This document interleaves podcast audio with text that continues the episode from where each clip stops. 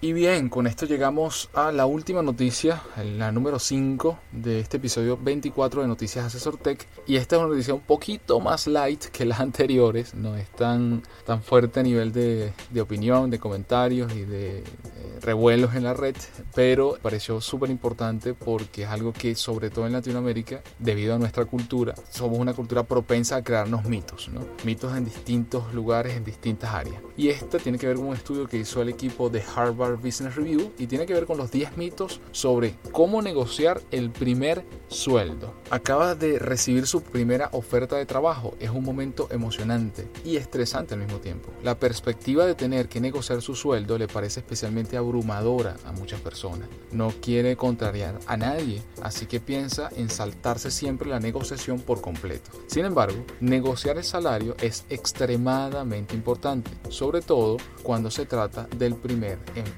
el primer sueldo sirve como ancla durante toda la carrera, influye en los próximos aumentos, bonos y hasta los ahorros para la jubilación.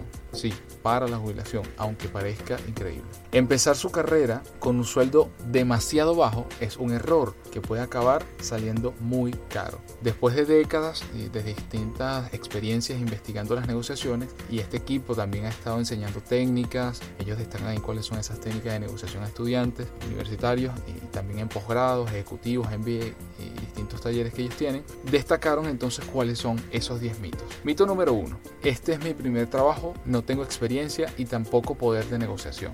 Falso. Mito número 2. No tengo más ofertas, no puedo negociar. Falso también. La oferta es mejor de lo que esperaba. No hay necesidad de negociar. Esto le sucede no solamente en el primer empleo, sino a muchas personas después de ese primer empleo. Mito número 4. No debería negociar si soy mujer. No le caerá bien falso también. Número 5. La economía no está bien, por lo que es mal momento para negociar. Esto también pasa muchísimo en Latinoamérica. Mito número 6. Buscar en internet le dará información sobre salarios que necesita para negociar. Esto es un arma de doble filo desde mi punto de vista. Tú puedes tener referencias que puedes buscar en internet o en otros lugares, pero eso no quiere decir que tu estrategia se tenga que basar en eso. Mito número 7. La preparación no importa realmente. Todo se reduce a cómo me presento durante la negociación.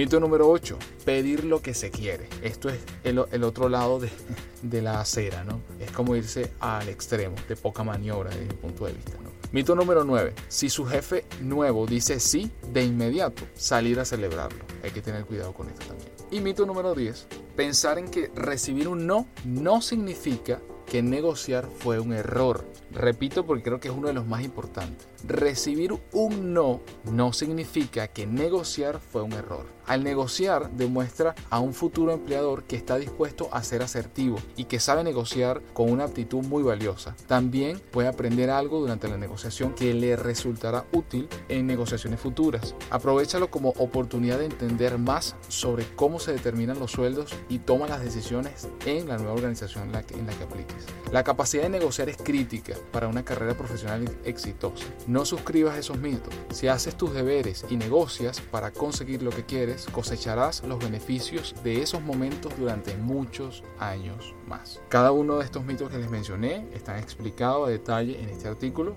Quedará adjunto para que puedan profundizar en cada, uno, en cada uno de ellos y que no caigan precisamente o nuevamente o por primera vez en, en alguno de, esas, de esos mitos que seguramente tú has escuchado antes, Félix. Sí, bueno, son errores que también por inexperiencia la gente comete a la hora de, o por el desespero también de buscar un primer trabajo, moverse de trabajo y, o que estar, estar molestos con el jefe en otro trabajo. Sí, exacto. Ocurren este tipo de cosas. Pero yo pienso que está muy bien el, el, artículo y como siempre yo pienso que nosotros, o sea, tanto tú como yo, nosotros impulsamos más el tema de que la gente emprenda porque de Latinoamérica como que más que buscar trabajo se necesita más bien generar trabajo generar oportunidades. generar más este, oportunidades para la gente. Pues. Sí, correcto. Sí, y además que el índice de crecimiento de aquí al 2025 que tienen las personas que vamos a seguir o que van a pasar a trabajar como freelance, como independientes, está en un crecimiento impresionante.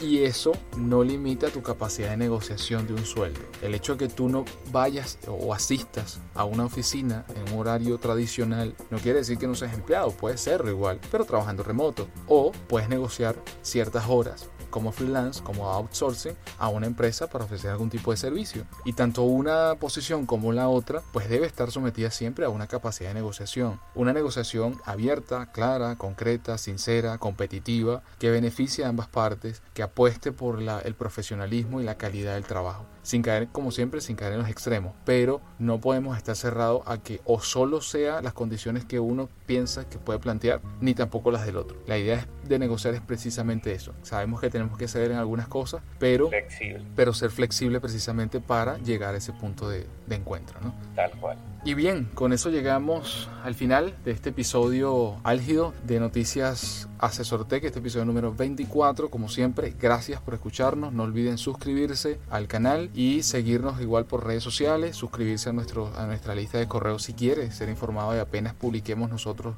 tanto artículos como podcast para estar informado inmediatamente. Así que pueden suscribirse, es totalmente gratuito. Si les gustó, no olviden darle like y compartirlo con sus compañeros, amigos y familiares. Nos escuchamos el próximo día día lunes.